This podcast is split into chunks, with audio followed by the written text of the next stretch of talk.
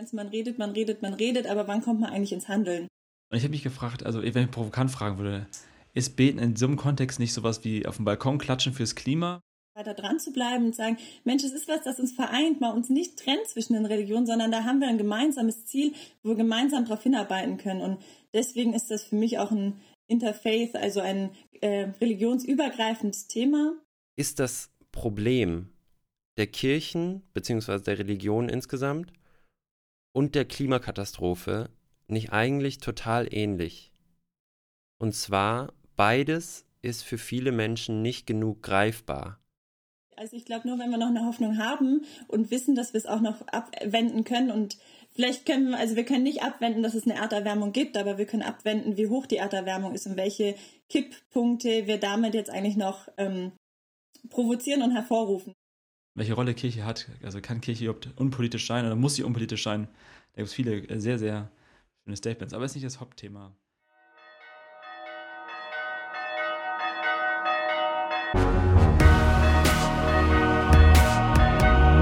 Karte Unser. Begegnungen, die einen Sitzen haben.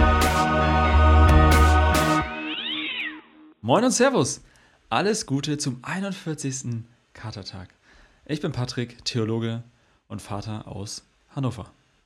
Und ich bin Maxi, Suchender und Journalist aus Leidenschaft. Jawohl. Jetzt musste ich wirklich zum ersten Mal diesen blöden Wortwitz mitmachen, aber irgendwie mag ich es auch. Passt zu unserer Leidenschaftsstaffel. Genauso wie unsere heutige Gästin, denn wir haben unsere erste Gästin der vierten Staffel Kater Unser und ja, zwar hallo. ist Helena Funk bei uns. Hallo und herzlich willkommen, Helena. Moin. Vielen Dank, dass ich dabei sein darf und herzlich, ja, herzlichen Dank und schön, dass ihr zuhört. Vielen Dank, Helena. Ähm, du bist ganz kurz zur Einordnung. Du bist äh, Beauftragte für den Entwicklungsdienst der Landeskirche in Sachsen und für uns heute, für unsere heutige ähm, Kater Unser Folge noch wichtiger, Mitglied und Mitinitiatorin von Churches for Future. Was genau das ist und ähm, wie der, das Engagement für den Klimaschutz mit äh, dem Glauben zusammenpasst, darüber reden wir heute. Aber Paddy, ich würde sagen, zuallererst kommen wir mal rein mit unserer ersten Kategorie. Der Kater der Woche. Der Kater der Woche, äh, Helena, ich weiß nicht, ob du den schon kennst, ist äh, so ein bisschen, dass wir den, die anderen hier heute mitnehmen in das, was uns gerade aus den letzten Tagen so nachhängt, bewegt, wie so ein guter Kater. Ne? Wenn der erstmal sitzt, sitzt der und lässt sich zwei, drei Tage nicht in Ruhe. Manchmal gibt es da so Themen oder Fragen oder auch einfach Begegnungsmomente, irgendwas aus dem Alltag, was auch so amtlich in den Knochen hängt. Und äh, Maxi, ich würde dich einfach mal anfangen zu fragen, was dein Kater der Woche ist. Dann haben Helena und ich noch Zeit, ein bisschen zu überlegen. Also Maxi, hast du was für uns? Ich habe was. Ähm, und zwar freue ich mich schon seit einiger Zeit, dass ich ähm, Ende dieser Woche nach New York fliegen darf. Ähm, wir haben von unserer Journalistenschule aus ähm, diese Reise quasi gesponsert bekommen, muss man sagen. Ich freue mich schon sehr drauf. Äh, wir müssen natürlich unseren ökologischen Fußabdruck dabei kompensieren, ist klar, Helena, da müssen wir, müssen wir gleich noch drüber reden. Ähm, typ. Aber das ist so eine halb Dienstreise und halb auch äh, so ein bisschen Sightseeing in New York und Boston. Da freue ich mich sehr, sehr drauf. Ähm, und wenn ihr diese Folge jetzt hört, dann bin ich gerade wieder zurück. Wir nehmen jetzt knapp zwei Wochen vorher auf weil ähm, wir eben ja über zehn Tage dort sind und ähm, damit die Folge Kater Unser dann auch pünktlich zum 4. November erscheint, äh, nehmen wir ein bisschen früher auf. Und dann werde ich in der kommenden Folge natürlich berichten, wie es denn so war. Helena, hast du, wir haben eben schon ganz kurz im, im äh, Vorgespräch gesprochen, dass du auch in New York mal studiert hast, glaube ich. Ähm, Vielleicht kannst du mir nach der Aufnahme noch ein paar Tipps geben, aber vorher vielleicht deinen Kater der Woche. Ja, sehr gerne. Können wir auch noch über USA sprechen. Ich habe nicht direkt in New York studiert, aber zwischen New York und Boston. Ja, und ähm, mein Kater der Woche sind eigentlich ganz viele Gespräche vom Wochenende, die mir nachgehen. Ähm, hatte ein freies Wochenende die Zeit genutzt, mal wieder mit Freundinnen und Freunden in Kontakt zu kommen. Einer ehemaligen Mitbewohnerin, die Long Covid hatten, das finde ich irgendwie schon auch krass, wenn man seit einem halben Jahr jetzt irgendwie zu Hause ist und kaum was kann aber auch freudige Begegnungen und Texte, Nachrichten hin und her gingen. Und zwar war ich vor zehn Jahren in Tansania und habe dann Freiwilligendienst gemacht und ei, ei, ei. Äh, Posaune spielen gelernt oder Trompete. Und der Posaunenchor hat mir Videos geschickt, wie sie auf dem Wettbewerb waren. Und dann dachte ich, ey, voll cool. Und da vorne, das ist doch irgendwie die Schwester, mit der ich zusammengearbeitet habe, die Diakonissenschwester. Und der das Video weitergeleitet und dann so, ah, Munguni Muema, Gott ist gut. Das ist ja voll cool, das Video. Ich war da, das bin ich. Aber mein Video hat keine Tonaufnahme. Ah. Hat sich dann übelst gefreut, das Video zu bekommen. Ich fand es richtig schön, wieder mit den Leuten vor Ort auch im Kontakt zu sein und ja, wie klein irgendwie die Welt auch ist, dann Leute auf dem Video einfach wiederzuerkennen. Schön. Posaune ist vielleicht auch das Instrument, was für Kirche steht. Deswegen ist es cool, dass du da bist für Churches for Future. Aber können wir mal nachher darauf eingehen, auf, auf Posaunenchöre. Ich kenne auch einige, sag ich mal. Ho hoffentlich gehen wir nicht zu lange auf Posaunenchöre ein. In Posaunenchor Ultra bin ich, sag ich dir. So, aber ein anderes Thema. Äh, Maxi, bevor du mich fragst, mein Kater der Woche äh, ist das Social Media Bootcamp. Wir haben jetzt vor ein paar Tagen ein Bootcamp gehabt, vier Tage für angehende christliche Influencer, also Christinnen, die halt Social Media betreiben, Creator sind oder Influencer. Und das äh, tat mir einfach auf persönlicher Ebene sehr gut, weil wir sehr viel Content produziert haben, aber auch weil ich vorher so eine kleine selber so eine kleine Creator-Krise hatte, sag ich mal. Und dadurch wieder neu hype bin und Bock habe, wieder selber was zu produzieren, äh, Sinn dahinter sehe und mich habe, las, habe antreiben lassen von dieser mit dieser Meute da. Das war sehr, sehr cool. Deswegen Shoutout an alle, die dabei waren. Und Shoutout an alle, die nicht dabei waren. Nächstes Jahr vielleicht ist eure Chance. Vielleicht machen wir so eine Masterclass. Wir gucken mal, was wir nächstes Jahr machen. Aber wir wollen irgendwie schon äh, digital Content verbreiten. Das ist schon mal so ein kleiner Werbeblock für, mein, für mir. So, genug Karte der Woche, Maxi.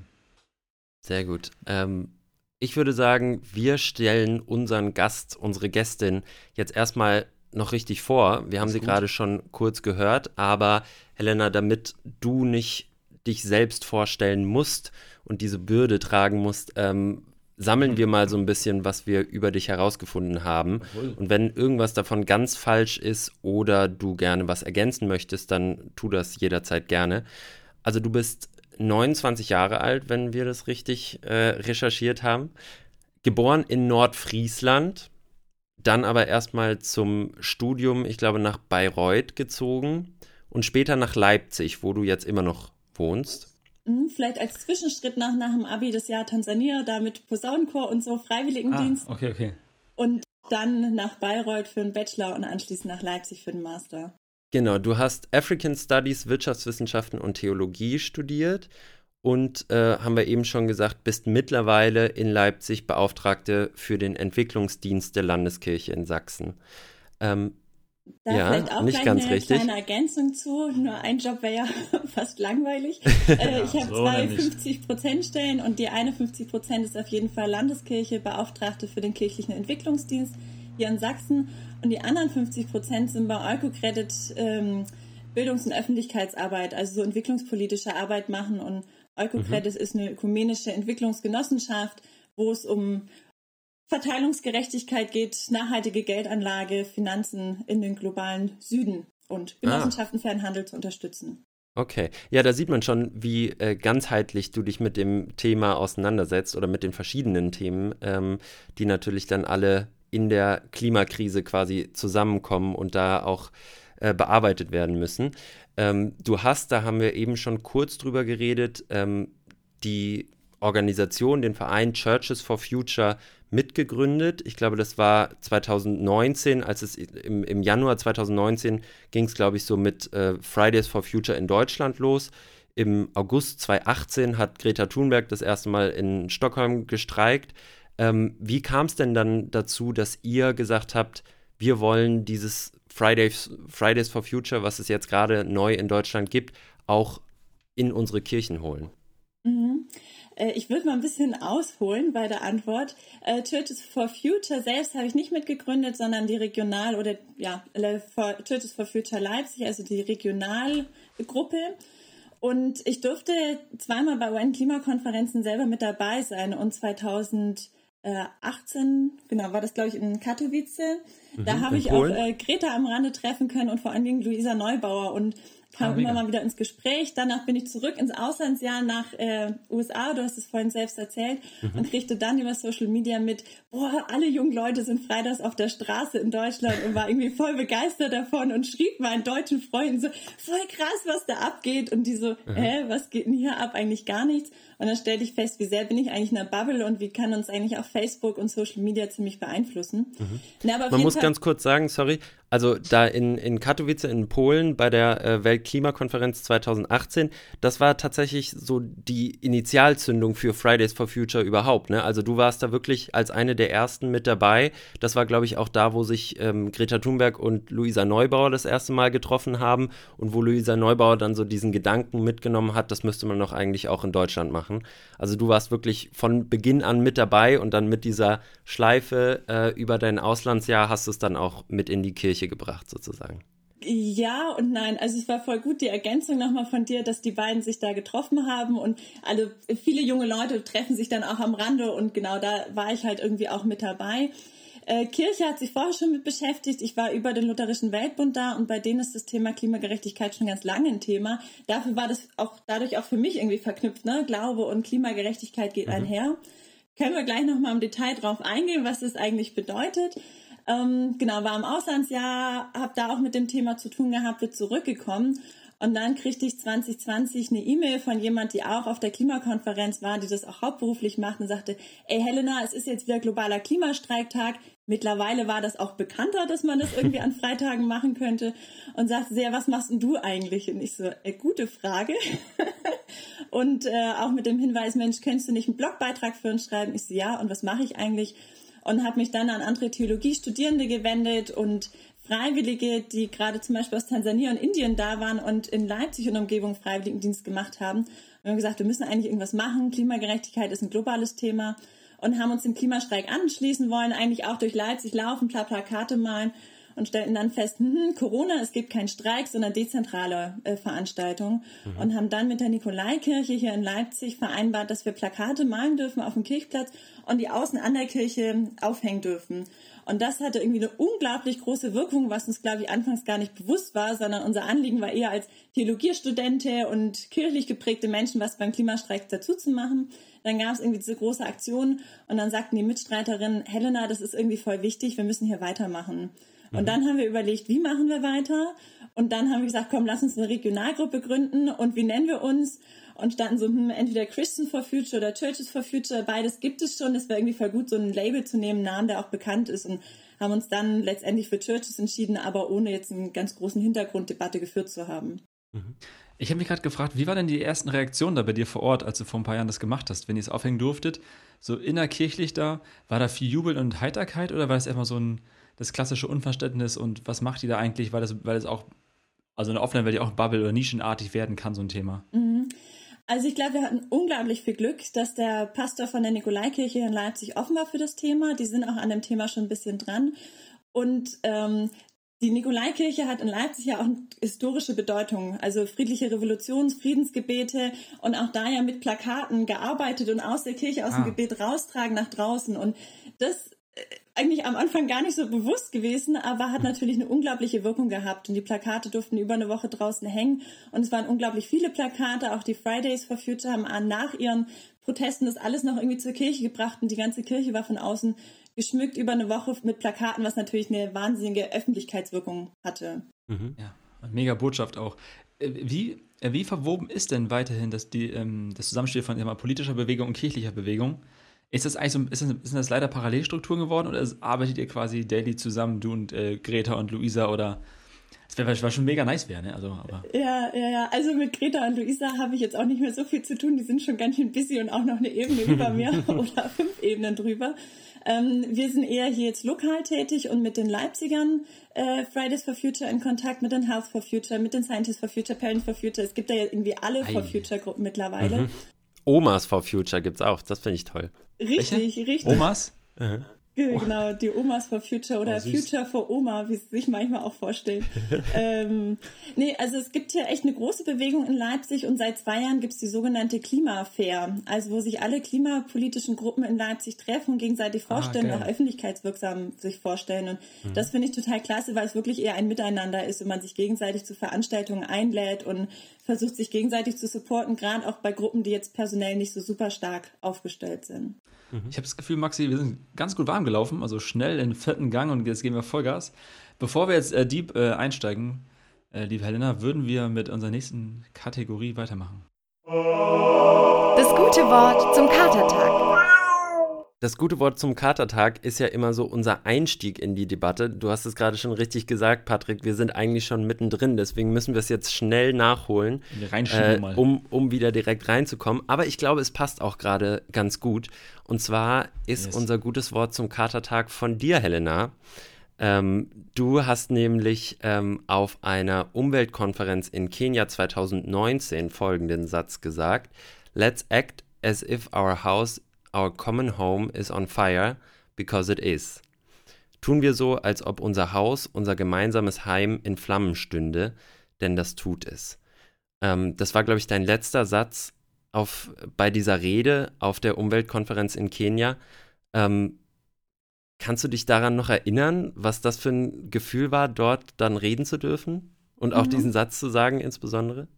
Ja, genau. Also die Laudato Si-Konferenz ist von der katholischen Jugend in südlichen Afrika organisiert gewesen, also an die Laudato Si vom, vom, Papst äh, mhm. angedockt. Ah, okay. Ich habe ja das Lied im Kopf gehabt, falls du es kennst. Ach so, ja. das war ja was. Steile These. Was immer. Ja. ja, auch ein schönes Lied. Äh, genau, und die machen halt, haben auch eine ganz, ganz starke Umweltbewegung. Und ähm, ich war gerade für die Feldforschung meiner Masterarbeit in Kenia und kannte den einen halt auch, ich glaube, aus Katowice äh, von der Klimakonferenz und wir waren im Kontakt und dann sagte, ey, wir haben die Konferenz und er hätte nicht Bock, mal was zu erzählen, auch aus der europäischen Jugend oder Perspektive. Und dann habe ich gesagt, ja, mache ich gerne. Und das Zitat, was du gesagt hast, ähm, ist eigentlich eine Mischung aus Sätzen von Greta Thunberg. Also, mhm. ne, die, die, unser Haus, die Welt ist, ist in, steht in Flammen, sie brennt. Und äh, Our Common Home ist auch ein Wortspiel oder ein Teilzitat von der Laudato Si vom Papst. Also mhm. das praktisch versucht so ein bisschen zusammenzuweben. Und ich würde nach wie vor sagen, sie steht irgendwie in Flammen und wir müssen handeln und das ist eine unglaublich dringende Notwendigkeit, ähm, weil es halt viele, na, auch die Laudato Si-Konferenz und die UN-Klimakonferenz, man redet, man redet, man redet, aber wann kommt man eigentlich ins Handeln? Mhm. Und nur wenn wir wirklich so handeln, als wenn die Welt in Flammen steht, weil sie tut es, ähm, nur wenn wir verstehen, welche Dringlichkeit das hat, schieben wir es auch nicht weiter auf. Das Feuerding ist ja auch eine schöne Parabel, Metapher, was auch immer das richtige Wort ist dafür, weil wir haben ja auch äh, dieses Jahr wieder Rekordtemperaturen gehabt mit 50,7 Grad und so. Irgendwo in Australien, glaube ich, irgendwie so, das war die Ecke da. Das ist schon Wahnsinn. Und die Waldbrände, die wir nicht mehr abwenden können. Ähm, Max ich dachten, wir steigen mal mit einer provokanten Frage für dich ein. Und zwar, glaubst du noch an einen Ausweg aus der Klimakatastrophe? Oder ist es eigentlich ein Szenario, das durch ist? Ist der Trailer zu so einem Horrorfilm oder so. Mhm. Na, ich bin äh, Christin, da stirbt auch die Hoffnung zuletzt, oder? oder ja, Carola, ja, also Car ähm, Carola Rakete wird sagen, äh, nicht hoffen, sondern handeln. Ja, deswegen, nee, auf jeden Fall. Also ich hoffe und deswegen handle ich. Also ich glaube, nur wenn wir noch eine Hoffnung haben und wissen, dass wir es auch noch abwenden können und Vielleicht können wir, also wir können nicht abwenden, dass es eine Erderwärmung gibt, aber wir können abwenden, wie hoch die Erderwärmung ist und welche Kipppunkte wir damit jetzt eigentlich noch ähm, provozieren und hervorrufen. Ne? Also diese Kipppunkte werden bestimmte Dinge ähm, die Erderwärmung so und so viel Grad hat, dann schmelzen die Polkappen und was hat das alles für Folgekonsequenzen? Und da gibt es ja ganz viel wissenschaftliche Berechnung auch und äh, den ähm, IPPC-Report, wo auch drin steht, ne, welche Punkte kommen wann und wie können wir was verhindern. Und mhm. da ist auf jeden Fall noch Potenzial, Dinge zu verhindern, wenn wir halt jetzt ins Handeln kommen. Mhm. Zu den Kipppunkten, also ein kleiner Sidekick für alle, die gerade zuhört bei uns. Äh, ich würde nochmal den Podcast empfehlen von letzter Woche mit äh, Dr. Markus Rex, der da einiges drüber erzählt. Da kann man sich das mal, mal genauer anhören ist in unserer Karte unser Playlist. Wie heißt die, Maxi? Die heißt einfach Karte unser, oder? Playlist oder so? Karte unser Playlist auf Spotify. Genau. So, wir sind kreativ. Also hört da mal rein, falls euch die Skip-Punkte-Thema interessiert. Letztes Drittel, sehr nice. Sorry, Maxi, falls du gerade was hattest. Helena, ich wollte nochmal ähm, auf diese Klimakonferenzen zu sprechen kommen, weil du da ja quasi als Delegierte für den Lutherischen Weltbund warst, also quasi für eine Glaubensgemeinschaft. Ähm, wie wird das denn da angesehen? Also ganz blöd gefragt, was machen denn Kirchen auf einer Weltklimakonferenz? Mhm. Äh, gute Frage. Ähm, ich würde es mal andersrum beantworten. Über 80 Prozent der Weltbevölkerung gehören sich religiös zugehörig oder sind einer Religion angehörig. Mhm. Das heißt, auch viele der Politikerinnen, die da sind und der Delegierten sind irgendwo religiös. Insofern haben da, finde ich, Religionen schon auch was zu suchen oder Akteurinnen ähm, mit religiösem Hintergrund versuchen natürlich ihre Meinung auch mit einzubringen. Also wir arbeiten, haben da eng zusammengearbeitet, zum Beispiel mit Brot für die Welt, die ja wirklich Expertinnen auch haben, die das ganze Jahr zu dem Thema arbeiten mhm. und die dann wiederum in Kontakt stehen mit den Politikerinnen. Ähm, als Jugenddelegierte war unsere Aufgabe eher äh, Social Media arbeiten, auch darüber berichten, ey, was passiert hier eigentlich, dass das mal rauskommt von diesem Campus und auch ähm, weltweit bekannter wird und auch mit der Anwesenheit für die generationsübergreifende Gerechtigkeit stehen. Ne? Also Klimagerechtigkeit ist für mich soziale Gerechtigkeit, globale Gerechtigkeit, aber eben auch eine Gerechtigkeit gegenüber der verschiedenen Generationen. Und das verkörpert man als junger Mensch, so zumindest die Philosophie des Lutherischen Weltbundes, die seit langem schon auch junge Menschen da versuchen mit hinzunehmen und auch sagen, Mensch, junge Menschen können auch ähm, einen bedeutungsvollen Unterschied machen. Du hast gerade was angesprochen, was du auch auf dieser Konferenz ähm, meintest, und zwar, dass drei Bereiche für dich ganz wichtig sind. Und zwar ähm, dass die, das Engagement für den äh, Klimaschutz international, intergenerational und du hast es auf Englisch interfaith, also interreligiös, glaubensübergreifend äh, stattfinden muss. Die ersten zwei Sachen verstehe ich sehr gut und die werden ja auch von der Politik und, und ähm, vielen verschiedenen Gruppen ähm, auch so vertreten. Warum ist dieses interreligiöse insbesondere so wichtig? Also ich finde das einfach ein super spannender Aspekt. Es ist ne, über 80 Prozent der Weltbevölkerung einer Religion zugehörig. Und wenn sich die Religion jetzt weiter anguckt, zumindest alle Religionen, die mir bisher begegnet sind, mit denen ich mich weiter beschäftigt habe, haben diesen Aspekt Klimagerechtigkeit, Bewahrung der Schöpfung, Nähe zur Natur, Leben in mhm. Einklang mit der Umwelt, eigentlich als Teilaspekt ihrer Religion. Und da ist ganz egal, ob es aus dem Hinduismus, aus dem Buddhismus, ähm, Islam, Judentum haben diese Aspekte und das vereint uns doch auch alle über die Generationen und das finde ich eigentlich einen super spannenden Aspekt, da mal drei, weiter dran zu bleiben und sagen, Mensch, es ist was, das uns vereint, mal uns nicht trennt zwischen den Religionen, sondern da haben wir ein gemeinsames Ziel, wo wir gemeinsam darauf hinarbeiten können. Und deswegen ist das für mich auch ein Interfaith, also ein äh, religionsübergreifendes Thema. Übrigens, da super spannend, äh, Green Faith, grüne Glaube, ist eine Organisation, die sich genau diesem Thema verschreibt und finde ich super gute Arbeit international macht.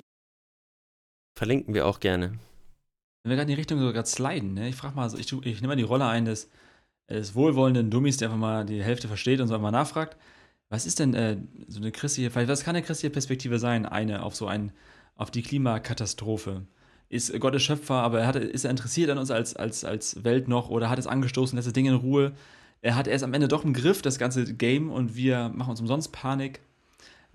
Was, wie würdest du antworten, wenn jemand auf der Straße vielleicht dich so anschnackt und sagt, du bist doch Theologin, was machst du denn da? Lass das doch mal, mach, du verlässt dein Business sozusagen. Mhm. Oder haben wir da eine äh, Antwort? Für mich sind da die großen Schlagworte christliche Weltverantwortung und Nächstenliebe. Also christliche Weltverantwortung im Sinne von Frieden, Gerechtigkeit und Bewahrung der Schöpfung und dann auch Nächstenliebe. Ey, das sind meine Brüder und Schwestern im Glauben, die da auf der anderen Erdhalbkugel auch mit den Auswirkungen des Klimawandels zu kämpfen haben, mhm. wo ich Hauptverursacherin mit bin und wie gehe ich mit meinem Mitmenschen um und ist das wirklich Nächstenliebe, wenn ich sage, mir ist egal, äh, dass da eine Flut kommt und äh, deren Land, deren Insel untergeht oder dass der Wald da in Flammen steht und sie nicht mehr leben können, wo sie eigentlich leben und das hat für mich mit der Nächstenliebe und der christlichen Weltverantwortung zu tun. Das ist schon, also ja, kann ich gut mitgehen. Manchmal höre ich dann, aber also es gibt immer diese Spanne zwischen so einem politisierten Christentum, das man oft manchmal auch Landeskirchen vorwirft, wo es weniger um also äh, Inhalt des Evangeliums geht, sondern wirklich nur um Weltverantwortung und äh, wir sind politisch, aber haben eigentlich Markenkern verloren, wenn man es mal provokant sagt. Und andersrum, dass das Christentum entpolitisiert wird äh, und, und, und, es nur noch um fromme Inhalte geht, aber eigentlich nicht mehr um, wir müssen die Welt auch, äh, wie du sagst, bespielen, verändern, bewegen, weil wir eine Verantwortung dafür haben.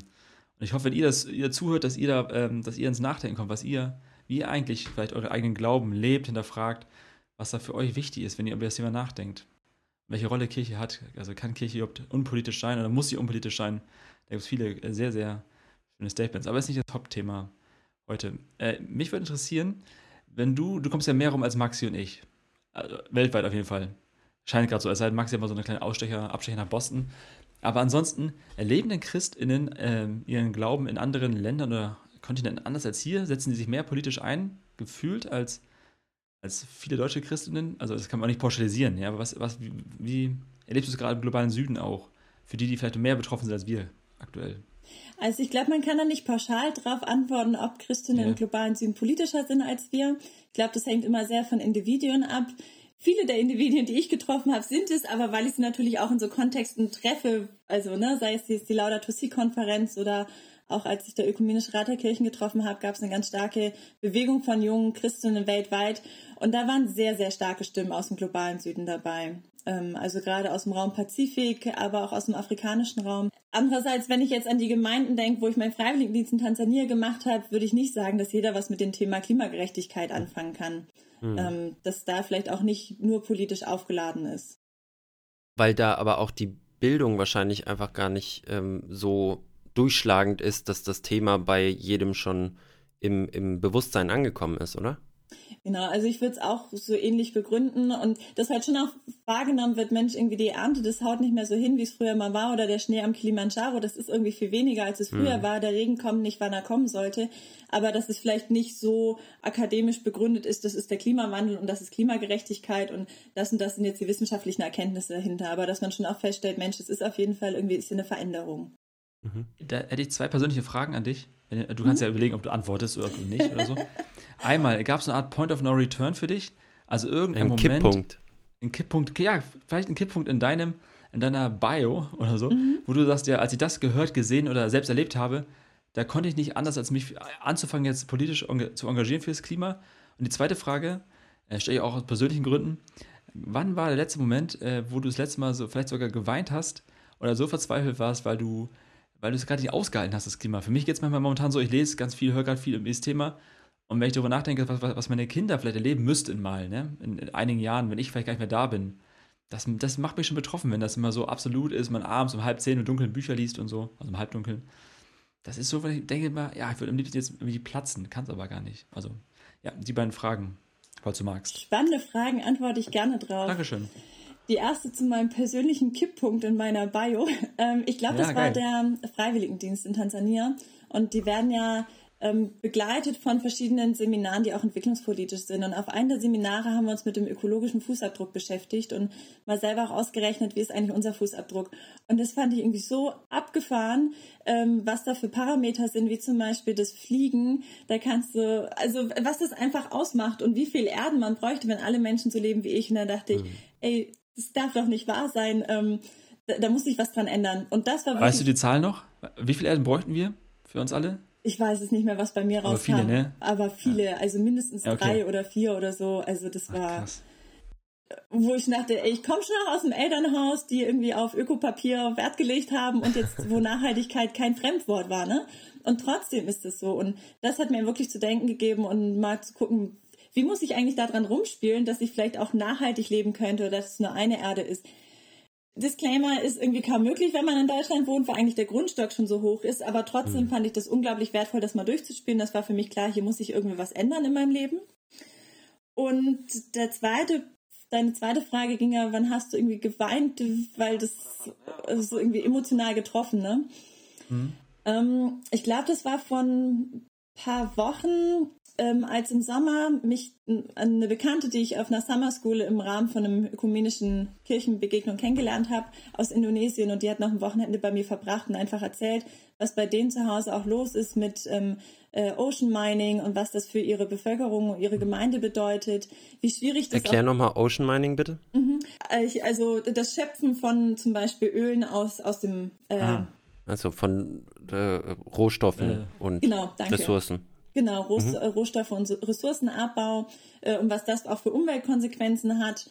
Äh, und auf der anderen Seite auch Anstieg vom Meeresspiegel. Und was bedeutet das eigentlich für ihre äh, Gemeinde und auch bestimmte Gebiete, ja. die in Indonesien besiedelt sind und langfristig nicht besiedelbar bleiben werden. Und mhm. das fand ich schon irgendwie unglaublich bewegend, das von ihr persönlich gehört zu haben. Mhm. Äh, wo du gerade, äh, also ich, ich bleibe mal weiter persönlich auf der Ebene. Werbung die heutige Folge wird euch präsentiert von Evermore. Evermore, die App für Menschen mit Sehnsucht. Für Menschen, die den ganzen Tag am Hasseln sind und immer wieder kurz bei sich selbst ankommen wollen. Evermore ist dabei keine klassische Meditations-App, sondern schafft heilige Momente in deinem Alltag. Sie wurde erschaffen, damit du diesen Ort in dir findest, wo du dir selbst und dem Ewigen begegnest. Evermore, ewig, jetzt und immer. Und das Beste an der App, sie ist natürlich völlig freemium. Also ab in den App Store oder Play Store und mal fix downloaden. Wenn dich das stresst, dann ist die App die wie für dich gemacht Chance. Maxi und ich nutzen die App beide schon länger, mal immer wieder. Werbung Ende. Ich habe irgendwo bei dir gelesen im Interview, ähm, das äh, Klima gehört ins Gebet, irgendwie sowas, also so ein Satz. Und ich habe mich gefragt, also wenn ich provokant fragen würde, ist Beten in so einem Kontext nicht sowas wie auf dem Balkon klatschen fürs Klima? Was bringt das denn? Also anscheinend, ich vermute, dass schon Millionen von Menschen beten, seit Jahren fürs Klima, vielleicht sogar Milliarden mittlerweile, keine Ahnung. Und aber anscheinend kam noch kein göttlicher äh, Kälteball vom Himmel, der das Ding wieder runtergekühlt hat für uns. Warum, warum betet man fürs Klima? Wir haben, ich glaube, wir haben eine Hörerschaft, die auch progressiv, modern ist, die auch nicht, nicht immer nur fromm ist hier bei uns. Deswegen würde ich, also, ja, wie könnte man darauf antworten? Mhm. Also für mich persönlich hat Gebet auch immer was dazu, mir selber Dinge bewusst machen. Ähm, Gott dabei um Hilfe und um Beistand bitten und dann aber selber auch ins Handeln kommen. So und dadurch, dass ich das in mein Gebet einschließe, ist das für mich auch irgendwie täglich wichtig und ziemlich weit oben auf der Prioritätenliste und dadurch vergesse ich das auch nicht. Also ich finde, wenn man das Klima mit ins Gebet einschließt, also ich persönlich könnte nicht das Klima ins Gebet einschließen und dann aber sagen, ist mir irgendwie egal, was ich jetzt in meinem Alltag mache und irgendwie einen Kurzstreckenflug nach dem nächsten machen. So. Ja, das macht Sinn. Also du erinnerst dich selbst sozusagen immer wieder daran, was du tust und auch warum du es tust, ne? was die Motivation dahinter ist wahrscheinlich. Genau, und dann im Gebet zusätzlich auch noch irgendwie Gott und den Heiligen Geist und also um, um Kraft mhm. bitten und um mhm. Unterstützung. Ja, gefällt mir, ja. Ist ein Ansatz. Also wenn ihr mit, äh, also ihr HörerInnen, wenn ihr damit gehen könnt, dann geht damit. Ansonsten hakt doch mal nach bei uns in, bei Instagram oder schreibt Helena oder ähm, Churches for Future Leipzig direkt mal an. Da kann man diskutieren. Es ist schon eine Frage, die bewegend ist. Wenn wir, also wenn wir von der These ausgehen, Hypothese, dass es einen Schöpfer gibt dieser Welt, Schöpferin, wie auch immer, äh, dann hat er oder sie eigentlich Interesse an dieser Welt. Das wäre schon irgendwie cool, wenn er oder sie da mitmachen würden bei dieser ganzen Bewegung und nicht nur wir demonstrieren müssen. Was ich aber auch gerade spannend fand, ähm, an deinen Ausführungen davor ist der Gedanke, den ich vorher gar nicht so sehr hatte, dass natürlich ähm, Religionen und insbesondere auch die, der, der, die christliche Glaubensgemeinschaft ähm, halt so umspannend ist um den ganzen Globus, ähm, dass man Leute da ja auf eine ganz andere Art und Weise auch erreichen kann. Also einerseits hast du, glaube ich, ein anderes Verantwortungsgefühl, so wie du das eben ausgedrückt hast, gegenüber deinen Brüdern und Schwestern, die eben im globalen Süden leben und die ja ganz, ganz massiv vom Klimawandel betroffen sein werden in ihren Heimatländern. Ähm, viel mehr als wir in Deutschland, weil wir eben reicher sind und ähm, nicht so sehr vom, vom Meer überschwemmt werden wahrscheinlich.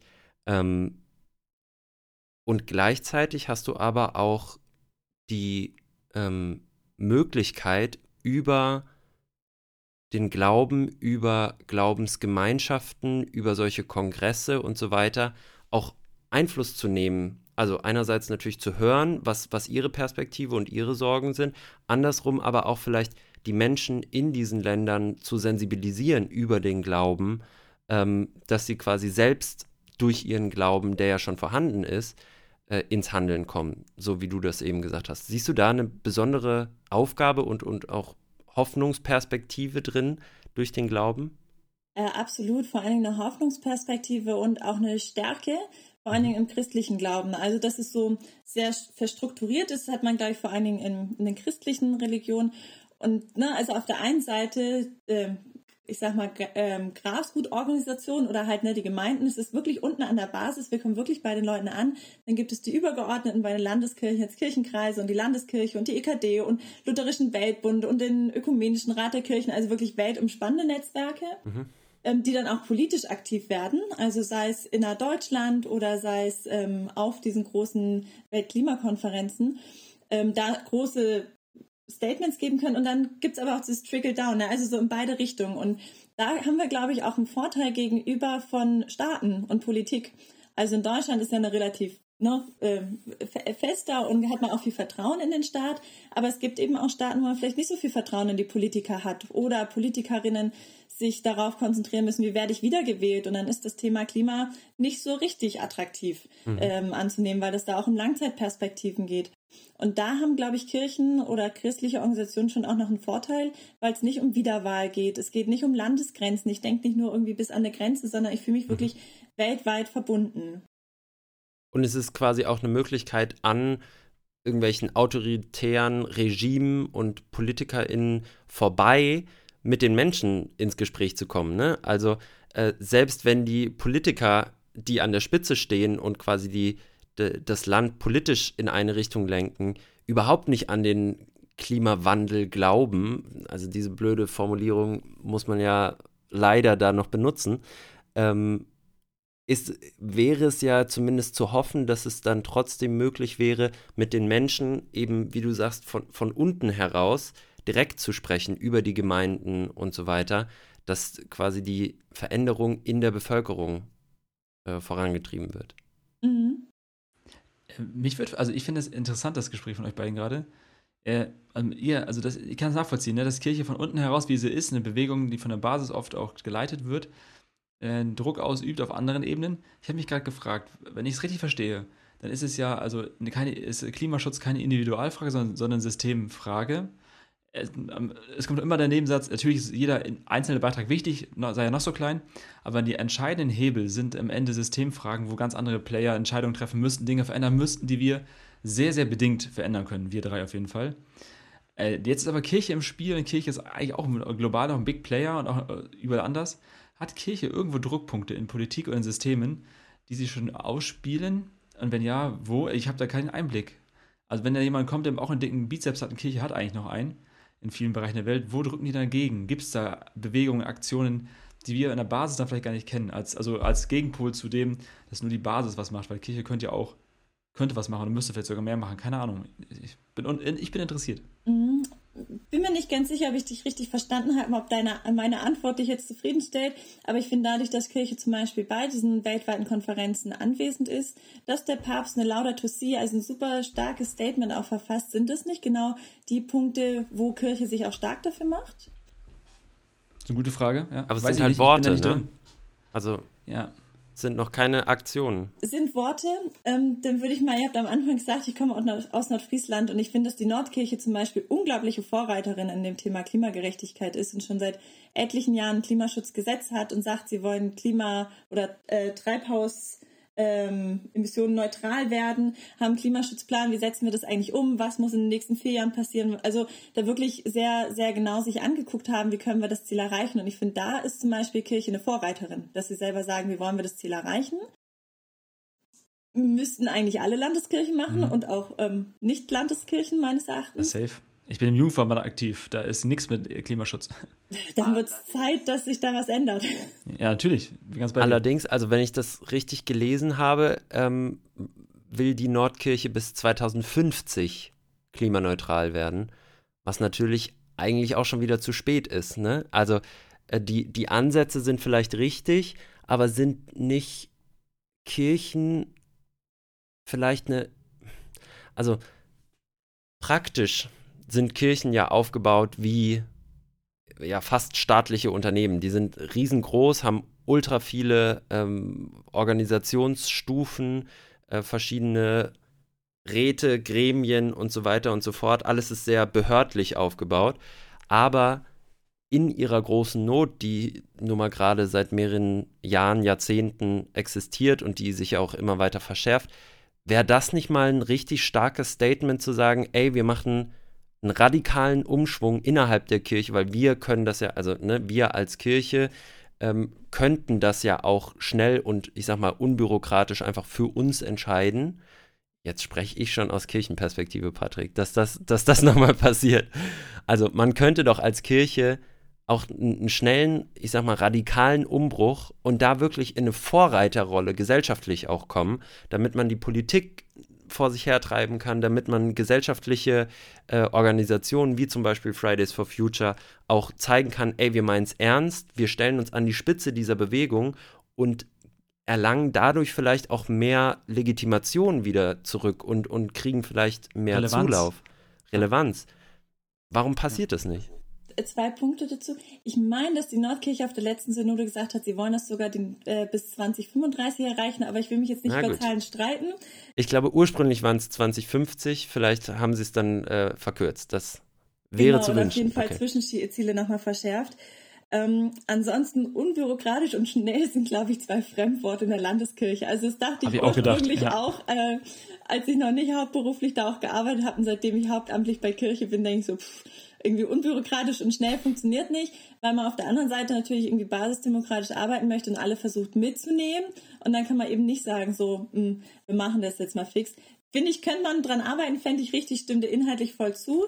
Ein Punkt, wo man auf Kirche vielleicht auf jeden Fall was machen könnte, ist Beschaffung. Also ich glaube, neben ähm, dem Staat ist Kirche, sind die beiden Kirchen zusammen die größten äh, Konsumentinnen oder Verbraucherinnen, also was Beschaffungssachen angeht. Und da finde ich, können wir ah. auf jeden Fall auch schneller nochmal irgendwie aktiv werden und da zumindest darauf achten, dass es ökofair beschafft, äh, beschafft wird. Also wie genau oder was genau meinst du da? Welche, an welchen Punkten könnte man da ansetzen? Mhm. Also das Thema Beschaffung, ne? sei es äh, Laptop, sei es Papier, also alles das, was gekauft wird, der Kaffee, die Milch für Kirchen, so mal für Gemeinden als auch auf der ähm, jetzt Landeskirchenebene, mhm. ähm, dass man da noch viel mehr darauf achtet, wie ist das beschafft, ist es klimaneutral beschafft, ist es ökofair. Mhm. Ja, Max, wenn es, also das, du musst einmal in so ein, so ein, so ein, so ein Landeskirchenamt gehen, irgendwas, was da, was das für ein Apparat ist, das glaubst du nicht, was da durchgejagt wird. Das verstehe ich ja, aber das, so. das, das meine ich ja gerade. Könnte man ja, das genau. nicht in diesem einen Punkt einmal überwinden, um zu sagen, ey, diese Aufgabe und das ist so groß und so wichtig und wir könnten dadurch so ja. viel gewinnen, wenn wir einmal schnell und stark reagieren und, und wirklich zeigen, dass wir es ernst meinen, könnten wir so viel von diesem Vertrauen, was wir in den letzten Jahren, Jahrzehnten verspielt haben, wieder zurückbekommen. Warum macht man das nicht? Die Frage ist ja gar nicht, ob wir, ob wir es könnten. Es, es müsste ja sein. Also wenn man, wenn, wenn, man die Hypothesen alle ernst nimmt, die gesagt werden von den ganzen KlimaforscherInnen und so, wenn man Greta, Luisa und so zuhört, dann muss man das ja sogar. Dann gibt es ja gar kein Wenn und Aber. Und trotzdem passiert es ja nicht. Und im Jugendverband bei uns auch nicht. Also ich bin ja auch Teil des Systems und des Problems. Und trotzdem ist es so. Es ist ein Riesenschiff voller Bürokratie. Aber es müsste jemand. Bisschen, ist ein bisschen wie dieser Film, den kennt ihr, kennt ihr wahrscheinlich auch alle, die gerade zuhört. Dieses äh, Don't Look Up und so. Mhm. Das alle, also du hörst es, ne? Es ist die richtigen Leute sagen das, aber wir verändern nichts. Ja. Auch in Kirche. So. Aber Max, ich stimme inhaltlich zu, es müsste eigentlich sofort passieren und ja, da eine Vorreiterrolle einnehmen.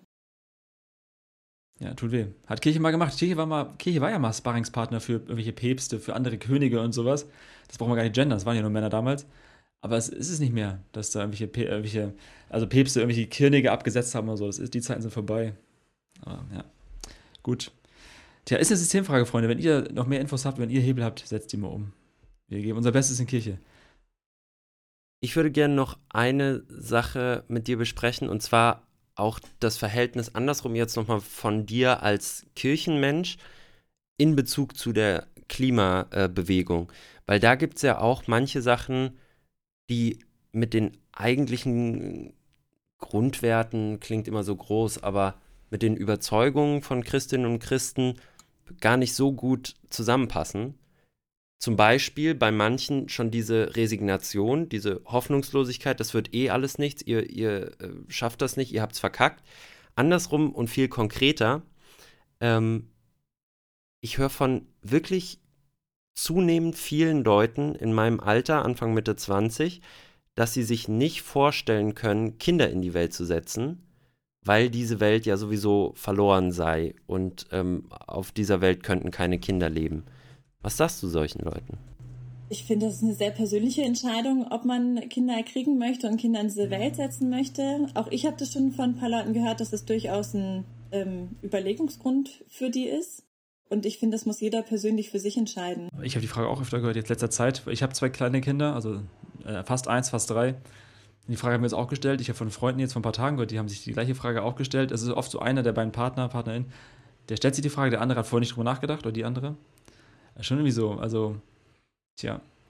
Und trotzdem will ich auch sagen, also, das, also die Frage, ich finde die Frage auch zu groß für ein Paar oder ein Mensch alleine. Also was weiß, was weiß ich denn, was in 50 Jahren der Welt wirklich sein wird? Wir merken ja gerade, wie schnell sich alles verändern kann. Tja. Hm.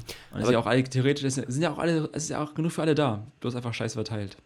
Aber Helena, gibt es noch so andere Punkte innerhalb der Klimabewegung, wo du sagst, also ich weiß gar nicht, ob das ein Punkt war, das war nur ein Punkt, wo ich das Gefühl hatte, naja, das widerstrebt doch eigentlich diesem hoffnungsvollen Blick, den Christinnen und Christen auch selbst trotz dieses ähm, Themas trotzdem noch auf die Zukunft haben. Gibt es noch andere Punkte, wo du sagst, nee, da habe ich einfach eine, eine andere Sicht drauf, als ich sag mal so, der Mainstream oder die, die meisten dieser Menschen, die sich ähm, gerade bei Fridays for Future und so weiter engagieren? Also ich persönlich versuche das Thema nicht zu sehr zu moralisieren. Also ich finde, mhm. es bringt nichts, irgendwie nur zu sagen, irgendwie man darf das nicht und man darf jenes nicht, ähm, sondern eher durch das, wie ich selber lebe, das versuche irgendwie ein Positivbeispiel zu sein und Leute zu motivieren, daran mitzuarbeiten mhm. und, und mitzumachen. Und ich glaube, man darf sich nicht das Ziel setzen, alleine alles verändern und retten zu wollen. Ich glaube, das macht einen auch irgendwie kaputt. Mhm. Und trotzdem finde ich es wichtig, dass man für irgendwas brennt und dass man irgendwie das Thema wichtig findet. Ne? Also, dass man dafür auch merkt, boah, da ist Energie hinter und die Person, da ist es wirklich auch ernst. Mhm. Wie schafft man das denn? Äh, also, es geht oft um Sprache und ich finde es super, was du sagst und machst und ich versuche es ähnlich zu leben. Wie erreicht denn Kirche andere Milieus, die das genauso interessiert, die aber vielleicht weder einen sprachlichen noch einen, äh, also weder sprachlichen Zugang haben noch so andere, sonst andere Zugänge? Mhm. Gibt es da also das ist ja oft ein linkes, äh, doch ein bisschen intellektuelles Thema. Es ist en vogue, es wird hochdiskutiert, es ist sehr wissenschaftlich. Und wie erreiche ich denn Menschen, die andere Bildungszugänge haben oder gar keine oder sowas. In Deutschland ist ja. Ist, ja. Mhm. Ich meine, die Frage kann man sich ja grundsätzlich stellen. Ne? Wie erreicht Kirche andere Menschen äh, ja, außerhalb gut. der okay. eigenen Bubble? 1-0 für dich, ja. ähm, ich finde aber bei dem Thema Klimagerechtigkeit merke ich zum Beispiel in Sachsen, das ist überhaupt kein Selbstgänger, auch nicht für Kirchengängerinnen. Also für Christen und Christen ah. ist es keine Selbstverständlichkeit, Klimagerechtigkeit oder Nachhaltigkeit wichtig zu finden. Mhm. Und ähm, da gibt's viele, die auch sagen, Mensch, ist nicht die Aufgabe der Kirche, das Evangelium zu verkünden und keinen ja. Zusammenhang sehen zwischen Klimagerechtigkeit und Verkündigung des Evangeliums. Mhm. Und ich glaube, da haben wir auch innerkirchlich noch ganz schön viel zu tun, um diese Menschen auch mitzunehmen. Und hast du da einen Ansatz, hast du da einen Ansatz, wie man die Leute quasi ranholen kann, wo du gemerkt hast, das funktioniert bei gläubigen Christinnen, die vielleicht noch nicht so sehr ähm, dieses Bewusstsein haben, wie, wie dringend und notwendig wirklich das Engagement dafür auch ist? Mhm. Na, ich finde, es kommt immer darauf an, von welcher Seite her argumentiere ich.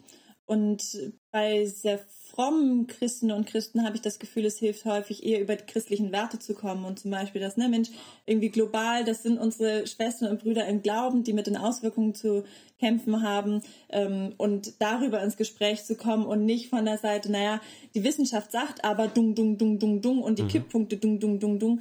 Ähm, genau, also dass man einfach von der Kommunikation auch guckt, was ist da eine gute Art und Weise, wie, wie erreiche ich die Menschen, ohne dass sie die recht dicht machen. Was aber mir auch nicht immer glückt. Also auch ich arbeite noch dran. Ah, das heißt, du, äh, wenn ich es richtig verstehe, würdest du sagen, es gibt in der Kirche noch so viel erstmal auch aufzuräumen, also das andere, also beides tun, ne, das eine nicht lassen und so. Aber in der Kirche gibt's, ist es keine Selbstverständlichkeit, dass das Thema relevant ist oder dass vielleicht das Thema unserer Generation wird, wenn es die letzte Generation ist, die was, die was ändern, ändern kann. Für mich ist es oft so, dass mich, also mich macht der Mix aus äh, Fakten und persönlichen Geschichten betroffen. Das mhm. verändert mich und mein Verhalten. Aber es ist auch mein, mein Typ, ich weiß nicht, wie es bei anderen ist, weil ich stelle mir schon die Frage auch, ich habe jetzt den Podcast gehört von Felix Lobrecht und Luisa Neubauer bei 1,5 Grad und der Felix Lobrecht fragte schon, wie erreiche ich denn Ahmed und Muhammad oder so. Ne? Also wie erreicht er denn seine türkischen Freunde von früher, die, das, die da keinen Zugang zu haben, weil das Thema in anderen Bubbles diskutiert wird und es schon diese Kulturschranken einfach gibt. Das kann ja auch irgendwie Deutschen sein, das muss ja nicht nur. Ja, deswegen, ja, und Kirche erreicht die oft auch nicht. Also nicht, nicht die Kirchen, die ich kenne ich glaube, da ist voll wichtig zu gucken, wo kann ich die Menschen abholen, wo kann ich anknüpfen, vielleicht auch erstmal bestärken. Also, das hat ein guter Freund von mir gemacht ähm, zum Thema Nachhaltigkeit, eine Oma, die eigentlich auch sagt, pff, das Wort kann ich nicht mehr hören. Und dann mal zu gucken, wo ist die vielleicht eigentlich nachhaltig, ohne es so zu nennen. Also Wiederverwertung ja. von Plastiktüten, viel im Garten sein, Sachen selber anbauen und da erstmal sichtbar machen, Mensch, eigentlich engagierst du dich doch auch schon im Bereich, erstmal bestärken und mhm. dann motivieren, nächste Schritte zu gehen. Mhm. Kirche hatte früher diese eine Weltläden, oder? Ist das so gewesen? Äh, ja, ne? Genau, es gibt immer noch ganz viele eine Weltläden, die zum Teil kirchlicher Trägerschaft sind, aber nicht unbedingt. Das ist irgendwie, irgendwie schon äh, tragikomisch, dass sie schon seit 30, 40 Jahren gibt und Kirche einmal Vorreiterin war bei diesem Thema, aber es nicht so cool rüberkam irgendwie die ganze Zeit. Und jetzt gibt es halt tausend Fairtrade-Läden, du gehst überall hin, kaufst dir einen zurecht, aber diese eine Weltläden von damals, die haben heute den gleichen Muff noch wie früher gefühlt. Und also obwohl es was sehr, sehr Gutes ist, so, ja. Aber ja, fällt mir gerade so ein. Ich würde gerne langsam äh, zum Ende unserer Folge kommen, aber dir, dir noch eine Frage quasi über das stellen, worüber wir gerade geredet haben. Da, das hat mich nämlich tatsächlich im Vorhinein schon länger beschäftigt und darüber hast du gerade eigentlich auch schon gesprochen. Oder ihr beide. Ist das Problem der Kirchen bzw. der Religion insgesamt und der Klimakatastrophe nicht eigentlich total ähnlich? Und zwar, beides ist für viele Menschen nicht genug greifbar, nicht sichtbar genug nicht genug in ihrem Alltag integriert und wirklich so unausweichlich, dass man gar nicht mehr dran vorbeikommt, sondern eher was, was in Zukunft vielleicht mal irgendwie relevant wird, aber so lange kann man es ja noch ignorieren. Ist das nicht eigentlich total ähnlich, das Problem? Finde ich einen spannenden Vergleich. Kam mir so noch nicht, aber ich stimme dir zu, dass da unglaublich viel Parallelen erstmal gibt und dass der Schlüssel eigentlich Kommunikation ist. Und wie kann man das mit einem guten Narrativ auch vermitteln. Mhm. Muss sagen, Maxim, muss sagen. Finde ich auch spannend. Also ist, ja, schöner Vergleichspunkt auf jeden Fall. Vielleicht so der Kater der Woche fürs nächste Mal. ja, danke dir. Vielleicht war es ein goldener Moment. Vielleicht ein heiliger Moment, hm? würde man sagen bei uns. Man weiß es ja. Äh, liebe Helena, wir haben eine, eine vorletzte Kategorie, glaube ich. Vorletzte, ja. Viel Spaß. Reiner Wein. Reiner Wein ist unsere äh, Kategorie. Passt einfach zur Kirche. Wein. Reiner Wein ist die Kategorie, wo wir versuchen, gemeinsam mal einmal fix reiner Wein, reinen Wein einzuschenken. War Deep Talk direkt, ohne Filter. Und wir würden dir eine, eine Frage stellen und würden dich mal bitten, so konkret und so, äh, so kurz wie möglich darauf zu antworten. Also nicht äh, 13, 14 so Vorbemerkungen, sondern sozusagen, was ist deine, dein Statement, dein, dein Thesenpapier dafür? Was nagelst du an irgendwelche Kirchentüren? äh, in Leipzig. Und zwar ist die Freu folgende Frage für dich: Was muss die Kirche jetzt tun? Jetzt. Jetzt, jetzt tun. Jetzt äh, hat Maxi groß geschrieben im Skript. Was muss die Kirche jetzt tun? Also als Antwort. Als, ja. Gegen die Klimakatastrophe. Ah, Beschaffung ja. umstellen, ähm, also äh, klimaneutral werden, äh, Treibhausemissionen neutral werden. Und zwar, also eigentlich das, Maxi, was du vorhin gesagt hast, nicht lang schnacken, sondern wirklich mal zack, unbürokratisch schnell. Und ich finde, das müsste die Kirche machen, dass sie glaubwürdig bleibt, dass sie Vorreiterin wieder wird. Dankeschön. Wenn ihr das hört, ähm, Anfang November, dann ist vielleicht die neue äh, Weltklimakonferenz in Ägypten äh, gerade schon am Laufen oder sie ist kurz davor. Die fängt ah. nämlich am 6. November an, vom 6. bis zum 18. November. Du hast gesagt, Helena, du bist bei diesem Mal nicht dabei, aber eine Kollegin, Freundin von dir ist mit dabei. Ähm, habt ihr darüber schon mal gesprochen, was irgendwie jetzt ganz konkret da auch zu, zu machen wäre oder was da in diesem Jahr auch ganz speziell von, von gläubiger Seite vielleicht eingebracht werden könnte? Mhm. Wir haben noch nicht wirklich drüber gesprochen, aber ich hoffe, ich werde Sie bald äh, mal dazu interviewen können. Äh, eins der großen Themen wird dies Jahr sein, wird eigentlich diese 1,5 Grad Ziel finanziert. Also mhm. wie kann man diese Finanzierung sicherstellen? Und da werden, glaube ich, Kirchen oder auch ähm, ähm, religiöse Akteurinnen nochmal auch auf die Verantwortung ähm, pochen, und zwar der Verursacherstaaten, so dass mhm. wir halt irgendwie leave no one behind, lass keinen zurück, das nochmal stark machen. Ich glaube, das wird ein ganz, ganz großer Punkt. Ansonsten haben mich auch gelehrt, die Klimakonferenzen, wo ich war, man darf auch nicht zu viel erwarten. Also es ist einfach auch ein ja. großes Treffen, viel reden und gleichzeitig ist es so wichtig, dass man auch miteinander redet, um halt auch nicht andere zu verlieren, dass sie sich ganz von dem Ziel verabschieden. Apropos verabschieden. Eine letzte Kategorie haben wir noch für euch, Freunde, und zwar folgende. Auf die Liste. Auf die Liste ist unsere letzte Kategorie, bei der wir immer wieder, ähm, da kannst du gerne mitmachen, Helena, gleich, äh, ein, zwei Favorite Songs raufhauen, so ganz klassisch, oder einfach aber auch Vorträge, Podcasts, alles, was man bei Spotify findet, würden wir für die Liste packen. Das ist ein bisschen euer Nacharbeitstool. Äh, nicht um euch zu quälen, sondern weil wir merken, manche Themen sind nur angerissen worden. Wir würden die gerne vertiefen oder euch die Chance geben, äh, die Informationen zu kriegen, die ihr braucht. Und deswegen, Maxi und ich haben ein, zwei Sachen dabei. Helena, du kannst gerne überlegen, ob dir was einfällt, was rauf soll. Einfach mutig nennen und dann werden wir es äh, für euch raufpacken. Und ich fange direkt an. Als erstes packe ich das Lied Laudato Si rauf. Ich weiß nicht warum, aber kam mir gerade so. Ich habe es schon gewusst. Es läuft die das ganze Zeit in meinem Hinterkopf noch mit seitdem. Auch, wirklich. Seit einer Stunde. Wirklich, also Laudato Si. Gönnt so, euch. Das ist ein krasser Wenn Song. Wenn das einmal anfängt, dann hört es nie wieder auf. Mhm. Das ist das Schlimme. Promise. So, das zweite, ich hau euch auf Drei Tage am Meer von Anmai Kattereit. Geiler Song, wenn ihr merkt, es wird euch alles zu viel gerade. Und es ist egal, ob es ein Mindblow ist mit Klimawandel und ihr ausrastet endlich oder ob ihr Eltern seid und eine Pause braucht. Hört ihr das an. Das ist wie Urlaub, bloß ähm, im Kopf.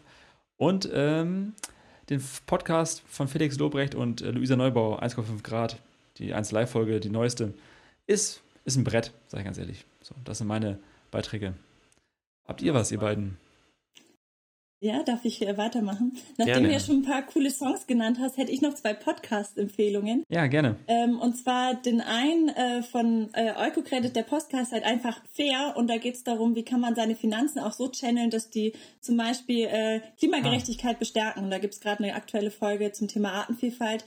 Kann ich okay. sehr empfehlen. Also hat ja auch was mit der COP zu tun, wie wird eigentlich das Ganze finanziert. Mhm, mh. Und der andere ist ein Podcast mit Leib und Seele, was der Jugendausschuss vom Lutherischen Weltbund macht. Und in der Folge, die im Dezember rauskommt, wird die oh. Michelle Schwarz interviewt, die selber auf der Klimakonferenz jetzt äh, im November dabei ist oder dann gewesen sein wird, wenn die Folge rauskommt. Sehr gut. Also hört euch das auf jeden Fall auch an, Freunde. Das ähm, euch, sehr ja. spannend und Einblicke von innen, so wie wir es ja ähm, mit dir jetzt auch schon hatten. Ähm, und dann nochmal ganz brandaktuell von der aktuellen äh, Weltklimakonferenz. Ich möchte eigentlich nur ein. Ach nee, komm, ich mach zwei.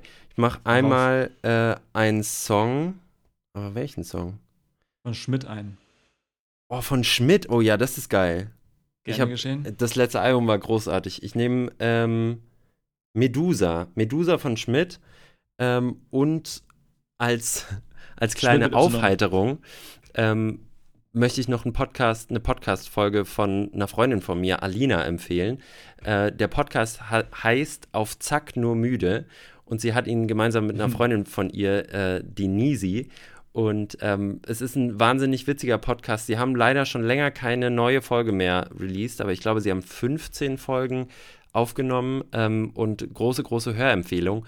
Und deswegen um äh, schon mal so ein bisschen ein Gefühl zu bekommen, wer diese Alina eigentlich so ist und was sie euch zu sagen haben könnte, ja. habe ich sie gebeten, unser Horoskop einzusprechen für diese Woche. Und zwar äh, im Namen des Katers diesmal von Alina. Hi Streuner, ich bin Alina und ich darf dir heute das Horoskop für das Sternzeichen Kater präsentieren. Und ich freue mich, denn ich habe in die Sterne geschaut und habe dabei wirklich spannende Dinge herausgefunden. Also bleib unbedingt. Starten wir doch direkt mit dem Bereich Gesundheit, denn der Herbst ist da und aus dir Sommerstreuner wird so langsam der gemütliche Stubentiger. Sei doch ehrlich. Deshalb ist es jetzt besonders wichtig, auf dich und deine sieben Leben Acht zu geben. Gehe gut mit deiner mentalen Gesundheit und mit deinem Körper um.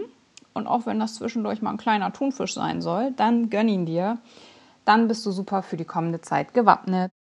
Und hiermit kommen wir schon zum letzten Punkt, und zwar die Liebe und Freundschaft. Zum Ende des Jahres kann es für uns alle ja immer etwas stressig werden. Deswegen vergiss dabei nicht die Nächstenliebe und schau nicht nur, dass es dir, sondern auch deinen Mitmenschen gut geht. Das können ja manchmal auch schon Kleinigkeiten sein. Zum Beispiel, hast du heute schon jemanden umarmt? Wenn nicht, dann ist das auf jeden Fall deine Aufgabe für heute und für die kommenden vier Wochen. Ich wünsche dir eine gute Zeit und jetzt noch viel Spaß bei der restlichen Folge Kater Unser. Vielen Dank, liebe Alina, für, äh, diesen, für dieses schöne Horoskop. Mann, Mann, Mann, gefällt mir sehr gut. Und Herrlich. auch vielen Dank dir, äh, Helena, dass du da warst für die Zeit, deine Gedanken. Ich hoffe, es war für euch, die ihr zugehört habt, einfach ein Mindblow und ihr könnt damit weiterdenken. Und ähm, könnt das Thema auch persönlich werden lassen, weil am Ende geht es darum, dass jeder, jede die eigene Verantwortung übernimmt. Maxi, du darfst abrappen. Ja, auch von mir nochmal vielen, vielen Dank äh, dir, lieber Helena. Vielen, vielen Dank auch Alina für das tolle Horoskop. Ja at Alinaxen auf Instagram. Wir werden es natürlich verlinken. Genauso wie Churches for Future, ähm, den Kanal, über den man dann auch dich, Helena, erreicht, wenn es noch irgendwie Fragen gibt. Ne? Ähm, danke, dass du dir die Zeit genommen hast. Danke für das tolle Gespräch. Es hat viel, viel Spaß gemacht. Und ähm, ja, bis ganz bald. Ganz herzlichen Dank für die Einladung, hat mir große Freude gemacht und genau, freue mich auch über Post auf Insta. Danke. Freunde, ihr wisst Bescheid. Ne? Immer schön durstig bleiben. Euch einen schönen Tag. Macht's gut. Tschüss. Tschüssi.